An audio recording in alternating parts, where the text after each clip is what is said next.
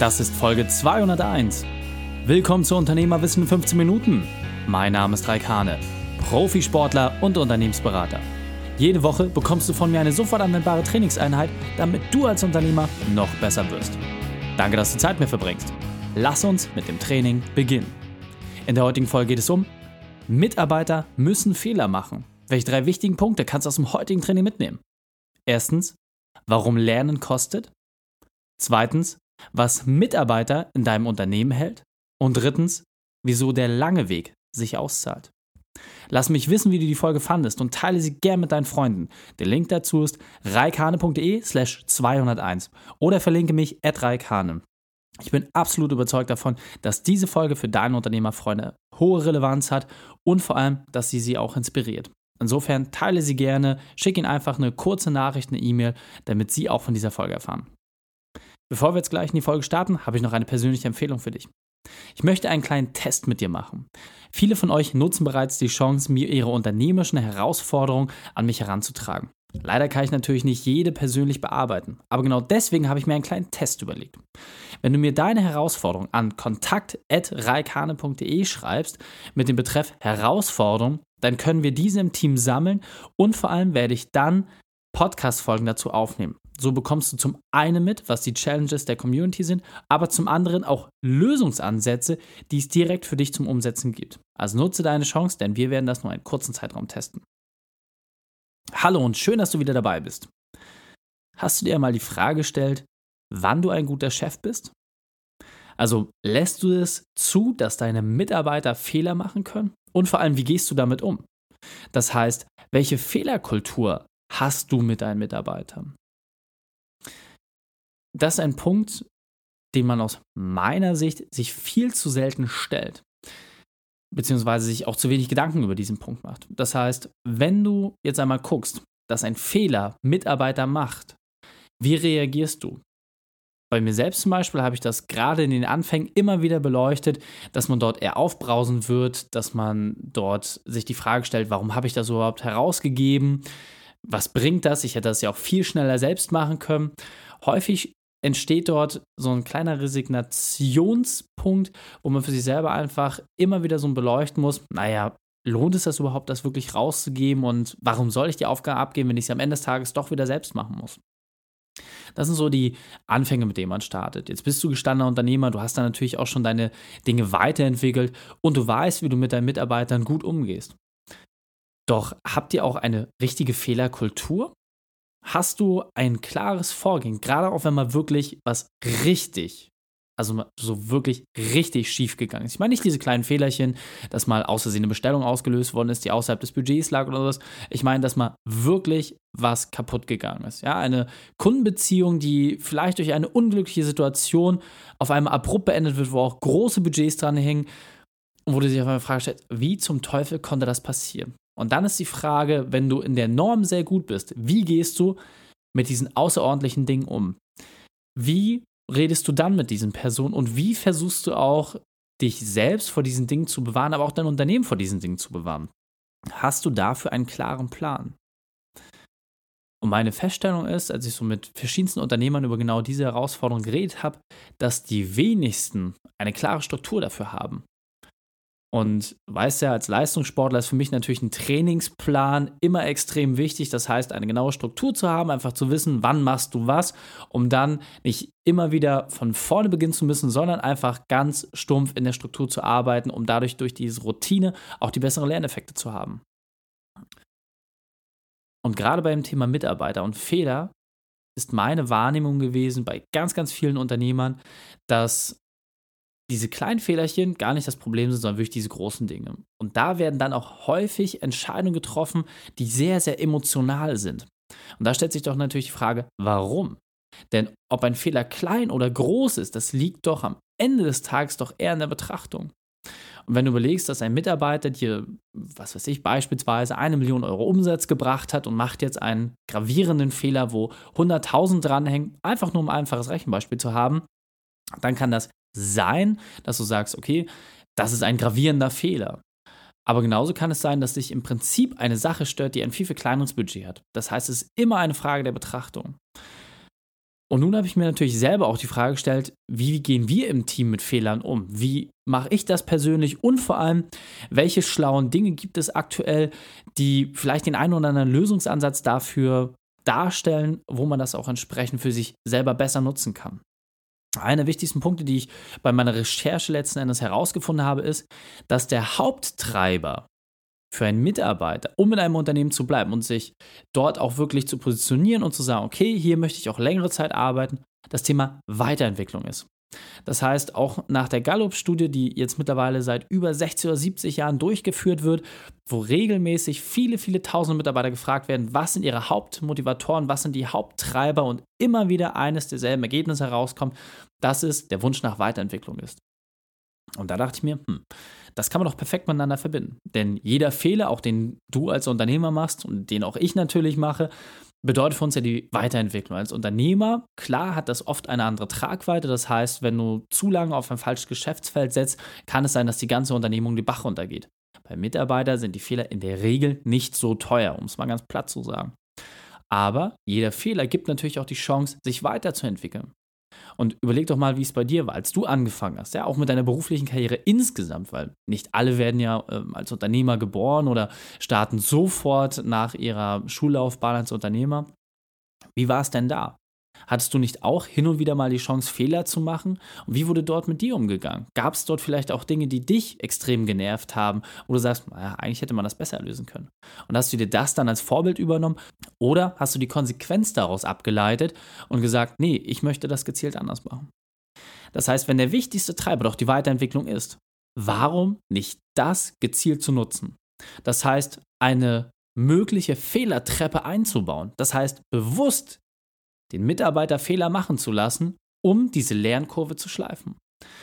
Und das Wichtige, anstatt auf den Fehler zu hoffen und dann zu gucken, wie es passiert, wie man damit umgeht, wirklich gezielt das in einen Plan einzubauen. Das heißt, bewusst auch die Flughöhe automatisch zu erhöhen, bewusst die Hindernisse größer zu machen, in dem Wissen, dass die Wahrscheinlichkeit relativ hoch ist, dass der Mitarbeiter dort einen Fehler machen wird. Diesen Fehler aber bereits vorzukalkulieren und dann zu sagen, okay, das ist ein notwendiger Entwicklungsschritt. Hast du darüber mal nachgedacht? Ich finde diesen Gedankenansatz extrem spannend. Denn, wenn man das mal so vergleicht, ist sag mal im klassischen Marketingfeld, ja, überleg mal, wenn du jetzt deine Marketingabteilung so anguckst, die kriegen ja Budgets von dir. Ja, der Vertrieb freut sich immer, weil die brauchen keine Budgets. Immer wenn die arbeiten, dann kommt auch automatisch Kohle rein. Dort sind es an Anführungsstrichen kleinere Summen, die in der Regel gedreht werden, außer man macht jetzt mal eine Messe oder sowas. Aber Marketing, dort ist der Return on Invest meist schwieriger zu berechnen. Und es wird oft budgetiert, ja? also je nach Größe. Jeder hat ja so seine Budgets, wo er sagt, okay, das gebe ich pro Monat, pro Jahr für Marketingmaßnahmen aus. Und ich weiß aber auch nicht genau, was dann passiert. Also wie viel bleibt noch tatsächlich davon über? Und gerade Marketing finde ich ist ein ganz, ganz leichtes Beispiel, wie man das nehmen kann. Das heißt, wenn du beispielsweise ein Marketingbudget von 100, 200, 300, 400.000 Euro setzt, nimm einfach die Zahl, die für dich passend ist. Gehen wir jetzt einfach mal von 300.000 Euro aus. Dann sagst du, okay, von diesem Marketingbudget von 300.000 Euro, das pro Jahr zur Verfügung steht, da haben wir einfach feste Maßnahmen, die klar gesetzt sind. Da fallen diese und diese Themen mit rein. Und dann gibt es ja noch, sag ich mal, diesen freien Betrag, wo man sagt, okay, man probiert mal andere Dinge, ja, andere Marketingkanäle, man versucht sich mal in neuen Bereichen, in neuen Nischen aus und guckt einfach, was passiert dort. Und genau mit diesem Budget kannst du auch einfach mal sagen, okay, ich nehme einen Teil der festen Maßnahmen, die lasse ich aber wirklich durch meinen Mitarbeiter fix planen und umsetzen und er bekommt auch die Freiheit, diese anderen Budgets frei zu kalkulieren. Und jetzt unter einer ganz, ganz, ganz wichtigen Prämisse, und das ist der große Unterschied. Wenn das Marketingbudget in diesem Jahr von den 300.000 Euro nicht ausgegeben wird, dann beschneide ich das nicht, weil beispielsweise 50, 60.000 Euro übrig bleiben und sage, okay, nächstes Jahr gibt es dann nur noch 250.000, sondern ich gebe das zur freien Verfügung oder ich schaffe sogar einen Anreiz damit. Das heißt, ich sage, okay, dieses Budget können nächstes Jahr zusätzlich verwenden oder beispielsweise indem man das über ein Boni macht, ja, indem man sagt, okay, du hast es geschafft, das gesteckte Ziel mit dem geringeren Budget zu erreichen und dafür bekommst du Bonuszahlung X. Für dich, fürs Team, das kannst du vielleicht auch sogar nochmal nach eigenen Willen und Ermessen aufteilen. Und so überträgst du automatisch massiv die Verantwortung. Jetzt weiß ich, dass der eine oder andere dabei ist, die natürlich jetzt noch keine eigene Marketing-Unit haben und die vielleicht noch nicht mal den eigenen Marketing-Mitarbeiter haben. Aber das ist doch genau die Lösung. Jetzt zu sagen, wer ist aus deinem Team denn fähig? Wer hat denn die Qualifikation oder vielleicht auch einfach nur ein Händchen dafür, genau dieses Thema mal mit zu übernehmen? Und genau dafür Zeit frei zu schaufeln, genau zu sagen, guck mal hier, ich übertrage diese Aufgabe an dich, du bekommst so und so viel Zeit, so und so viel Budget, mach das bitte, weil das ist das gesteckte Ziel. Und dann halt auch mit einzuberechnen, ja, es kann auch etwas schiefgehen. Und das gehört zum Lernen einfach mit dazu. Du musst den Menschen einfach die Chance geben, wirklich auch Fehler zu machen. Und so überträgst du schrittweise die Verantwortung. Und das Spannende dabei ist, du kannst dir A, die Sachen außenstehend angucken, weil du bist im Prozess in der Regel dann nicht mehr voll mit involviert. Die Dinge passieren ohne dein Zutun, was dir mehr Zeit gibt für andere Dinge, um an deinem Unternehmen beispielsweise zu arbeiten. Und was besonders spannend ist in diesem Zusammenhang, wenn du vorher Budgets und Fehler einplanst, wirst du feststellen, dass diese großen Dinge dich gar nicht mehr so treffen. Ja, das heißt, wenn dann beispielsweise mal 100.000 Euro zersägt werden, dann ist das etwas für dich, wo dein Gehirn vorher schon ein Stück weit mit gerechnet hat, wo man sagt, ja, natürlich ist der Umstand misslich, aber und jetzt kommt aufgrund der Verantwortung, die du an den Mitarbeiter übertragen hast, ein viel, viel größeres Verständnis auf der anderen Seite und auch der größere Drang, diesem Fehler Rechnung zu tragen und es in Anführungsstrichen auch wieder gut zu machen. Und somit kann ich dir nur die Empfehlung mit an die Hand geben, dass du deine Mitarbeiter immer darauf konditionierst, sich lieber zu entschuldigen, anstatt um Erlaubnis zu bitten. Und lass das nochmal kurz auf dich wirken. Lieber nach einer Entschuldigung fragen, als um Erlaubnis zu bitten. Denn so schaffst du es, eine Kultur der Weiterentwicklung, der Selbstständigkeit aufzubauen und vor allem auch die Unternehmer im Unternehmen zu schulen. Und wer weiß, wenn für dich dann der Tag gekommen ist, wo du sagst, okay, ich möchte jetzt das Unternehmen übertragen, dann hast du dort mehr Personen, die sich bereits bewiesen haben, die gezeigt haben, dass sie mit Budgets verantwortungsvoll umgehen können, dass sie im Sinne des Unternehmens denken. Und dann fällt es dir doch viel, viel leichter, jemanden aus den eigenen reinzunehmen, anstatt jemand Fremden in den Laden reinzuholen, dem alles zu zeigen, dem alle Prozesse beizubringen, alles dort in diesem Bereich zu machen und dann wirklich erst zu entscheiden, okay, passt das oder passt das nicht. Während eine Person, die quasi schrittweise mitgewachsen ist, es natürlich viel, viel leichter hat und natürlich auch eine viel größere innere Motivation hat, das Thema mitzutreiben. Dieser Punkt ist mir besonders wichtig, deswegen möchte ich noch einmal verdeutlichen. Egal wie groß dein Team ist, egal wie schnell es wächst, Wichtig ist, dass du jeden Mitarbeiter wirklich als Mensch begreifst. Und wie im Fußballkader auch. Es gibt unterschiedliche Typen mit unterschiedlichen Funktionen. Das heißt, schaffe einfach Ebenen der Kommunikation in jedem Bereich und ziehe dich dann aus der Verantwortung zurück. Und jetzt weiter im Text. Also mach das wirklich für dich nochmal begreifbar. Ja? Es ist völlig egal, wie die Dinge passieren. Es wird sowieso etwas schiefgehen. Es gibt kein Zeitraum, wo nicht einmal etwas schiefgehen wird. Dessen bist du dir schon absolut bewusst. Jetzt nur die Frage, wie reagierst du darauf? Und deswegen nimm dir einfach die Zeit, das zu kommunizieren. Gib den Menschen die Chance, diese Fehler zu machen und dann achte einfach darauf, wie du darauf reagierst. Und wie gesagt, es ist völlig egal. Die meisten von euch haben wahrscheinlich weniger als 10 Angestellte, das sagt die Statistik. Manche haben mehr als 100. Es ist völlig egal. Das Prinzip ist immer dasselbe. Es geht um Kommunikation, es geht um eine wertschätzende Haltung und dass man einfach einen Raum schafft, Fehler zu machen.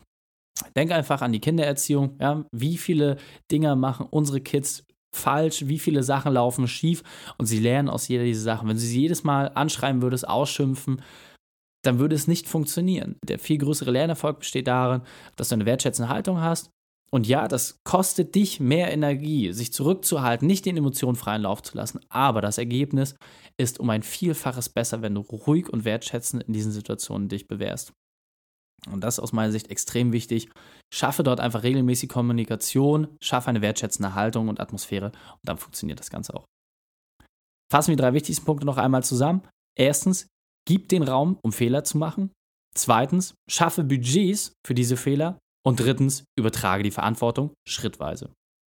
Die Shownotes dieser Folge findest du unter reikhane.de slash 201. Alle Links und Inhalte habe ich dir dort zum Nachlesen noch einmal aufbereitet. Drei Sachen noch zum Ende. Zum Abonnieren des Podcasts, geh auf reikhane.de slash podcast. Wenn du mehr über mich erfahren möchtest, besuche mich auf Facebook oder Instagram. Und drittens, bitte werte meinen Podcast bei iTunes. Danke, dass du die Zeit mit verbracht hast. Das Training ist jetzt vorbei. Jetzt liegt es an dir. Und damit viel Spaß bei der Umsetzung.